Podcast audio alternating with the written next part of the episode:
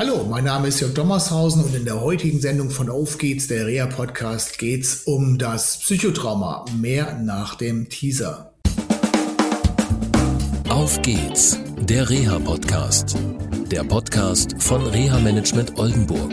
Mit Tipps und Ideen zur Rehabilitation für Unfallopfer, Rechtsanwälte und Versicherungen.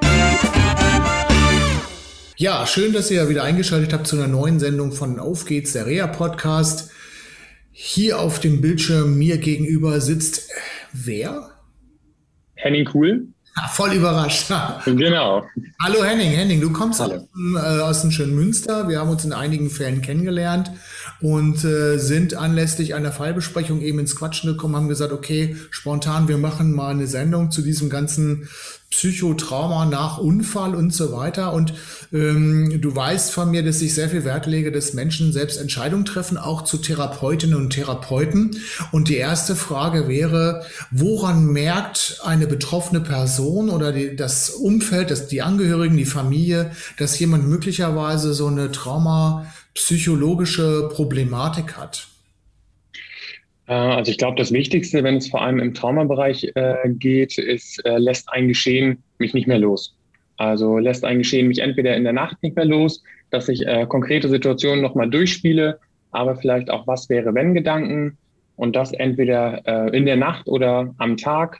Dann kann es vom ganz Konkreten, gehen mir einzelne Bilder, ganze Sequenzen nicht mehr aus dem Kopf, aber auch ähm, Folgen, Konsequenzen und so weiter.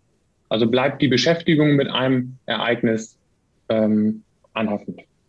Auch zum Beispiel Geräusche. Also ich habe eine zehnjährige Klientin, ähm, die jede Nacht ähm, das wieder erlebt, nicht nur das Ereignis, sondern auch das Schreien der anderen Fahrinsassen und ähm, echt brutal. Und die hat über Jahr, äh, ja, Monate nichts äh, mehr an Therapie bekommen, weil die Krankenkasse nicht wollte.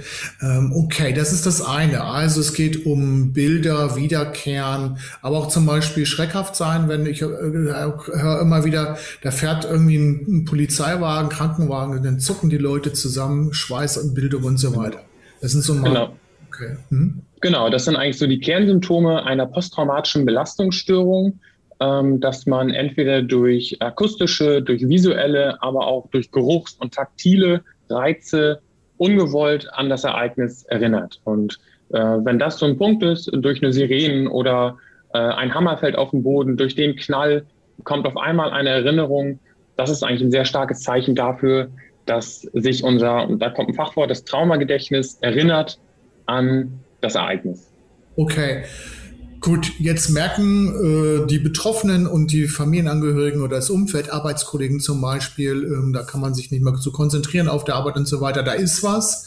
Ähm, Gut, das Beibringen, dass jemand ein Problem hat, das ist die eine Sache, aber wenn sich dann jemand entschieden hat, ähm, sich in Therapie zu begeben, ähm, meine Erfahrung ist, dass selbst wir im Reha-Management manchmal Schwierigkeiten haben, Therapieplätze zu finden und dann wäre aber ja für jemanden, der nicht ein Reha-Management an der Seite hat, irgendwie auch die Frage, ähm, worauf muss ich achten, dass ich die oder den Therapeutin oder Therapeuten finde, der mir auch hilft. Was sind so einzelne Marker dafür?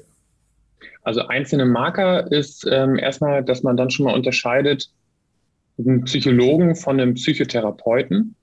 Also ein Psychologe ähm, ist das in meiner Vorausbildung, da habe ich einen Master-Studiumsabschluss in Psychologie und dann die Weiterbildung zum Psychotherapeuten. Und da würde ich eigentlich allen Betroffenen empfehlen, äh, einen Psychotherapeuten danach Ausschau zu halten, vielleicht dann auch mit Schwerpunkt für Traumatisierungen. Und in dem Bereich des, der Psychotherapie gibt es zum Beispiel die Verhaltenstherapie, also ein verhaltenstherapeutischer Psychotherapeut. Und wenn man das beispielsweise in der Suchmaschine seiner jeweiligen Stadt noch mit angibt, ähm, findet man da schon einige Ansprechpartner. Okay. Meistens kommt es dann ja zu so einem Telefonat. Und was wären zum Beispiel Fragen, ähm, ja, zukünftige Klientinnen und Klienten von dir? Welche Fragen stellen die? Wo du sagst, da, das finde ich total gut, dass Sie sich so informieren. Also die Fragen sind da erstmal, wer übernimmt die Kosten? Das ist eine ganz erste Frage, aber auch eine Wartezeit ist da häufig die Frage. Ähm, äh, das ist ja nochmal so ein anderer Punkt, die in, der, ähm, in unserem Gesundheitssystem, wie lang sind da die Wartezeiten und wie läuft das generell ab? Ähm, also neben der Kostenfrage und der Wartezeitfrage ist vor allem, äh, was muss ich mitbringen und ähm, was muss ich jetzt dafür tun, auch dass wir mit der Therapie beginnen können. Mhm. Und äh, der jetzt zu meinem letzten Punkt ist das vor allem das Wichtige ist, dass sie eigentlich nichts mitbringen, es sei denn, es gibt Unfallberichte, es gibt Vorberichte. Bringen sie einfach sich mit und gehen sie in das Gespräch und überzeugen sie sich. Also überzeugen sich von dem, vom, vom Therapeuten, vom Bauchgefühl, fühle ich mich hier aufgehoben und alles weitere, alle weiteren äh, Fragen und auch wie kann es weiter, ähm, wie kann es weitergehen, wird dann eigentlich in der ersten Sitzung besprochen. Okay, Wohlfühlen ist das eine. Ich habe leider die Erfahrung gemacht mit einigen Psychologen, ähm, nichts gegen die Berufsgruppe, aber ähm, ich habe da gerade jemanden im Sinn, ähm, da stellt man sich schon eher die Frage, ob das eher ein lustiges Kaffeetrinken ist und die Leute nicht vorankommen. Ähm, und gerade wenn es um diese Frage Trauma geht, ähm, geht es ja auch darum, halt, dass die Probleme möglichst zeitnah gelöst werden, also zumindest mal eine Entlastung stattfindet, weil es sind ja ähm, wahnsinnig belastende Umstände, auch in denen sich dann Familien zum Beispiel befinden und äh, wo ja auch eine ganze Menge kaputt gehen kann. Und ähm, wie lange sollte so eine, sag ich mal, wie lange sollte es, wenn es zum schnellen Kontakt kommt, zum Beispiel zu dir, ähm, wann sollte schon mal so eine Entlastung äh, stattfinden? Und ähm, ich habe vielleicht meine Frage vor nicht so präzise gestellt, aber wie sieht es aus? Was, woran oder mit welchen Fragen auch im Erstgespräch kann ein Klient oder eine Klientin genau fragen, dass er auch oder sie auch äh, an der richtigen Stelle ist, weil ähm, es bieten ja, werden ja viele therapeutische Richtungen angeboten. Also Verhaltenstherapie ist das eine, aber dann gibt es ja auch noch äh, Paartherapie, Aufstellung, was es da nicht alles gibt. Und ich habe manchmal den Eindruck, dass es in der Berufsgruppe Psychologinnen und Psychologen oder Psychotherapeuten ähm, auch einige gibt, die halt gerne Sachen zwar übernehmen und machen und dann da auf einmal so eine never-ending Story von wird. Ne?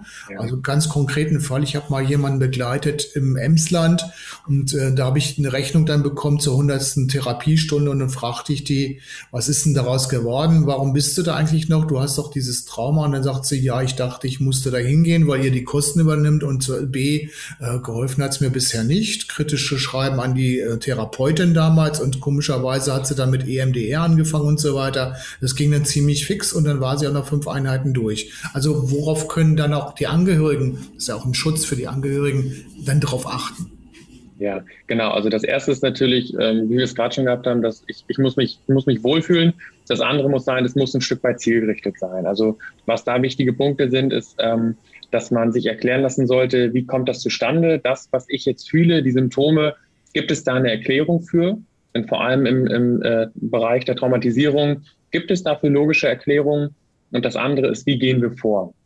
Was gibt es für Techniken? Du hast jetzt gerade EMDR angesprochen. Das ist eine sehr ähm, populäre Methode, auch um Traumatisierung zu behandeln. Also, dass man da auch schon in den ersten Stunden kann man da eigentlich grob besprechen, wo könnte es hingehen. Äh, geht es da um ein intensives Nachbesprechen bestimmter Situationen oder geht es im Rahmen dieser EMDR, des EMDR-Verfahrens darum, das Ereignis zu bearbeiten. Das kann man in den ersten Stunden auf jeden Fall schon erfragen und auch klären. Und äh, die Frage natürlich, wann gibt, wann, wann stellen sich Besserungen ein? Das ist natürlich immer im Einzelfall, muss man, muss man das schauen. Aber man sollte, man kann schon sagen, dass so in den ersten ähm, ja, so fünf bis 15 Stunden sollte sich auf jeden Fall schon eine Symptomverbesserung, eine Entlastung einstellen. Allein schon dadurch, dass ich weiß, hey, ich bin nicht alleine, das, was hier passiert, ist nicht, ich bin nicht verrückt, sondern ich habe dafür eine Erklärung. Und ich gehe jetzt Schritt für Schritt Punkte ab, um da nochmal mehr Entlastung zu bekommen. Okay, super. Genau. Das war für euch, ähm, glaube ich, eine ganze Menge an Informationen zu diesem Thema. Henning, vielen Dank, dass du mitgemacht hast bei dieser spontanen Sendung. Und äh, dann sagen wir ja Tschüss, bis zur nächsten Sendung von Auf geht's der Reha Podcast. Bleibt gesund und ähm, bis dann. Tschüss. Das war eine Folge von Auf geht's, der Reha-Podcast. Eine Produktion von Reha Management Oldenburg. Weitere Informationen über uns finden Sie im Internet unter www.rehamanagement-oldenburg.de.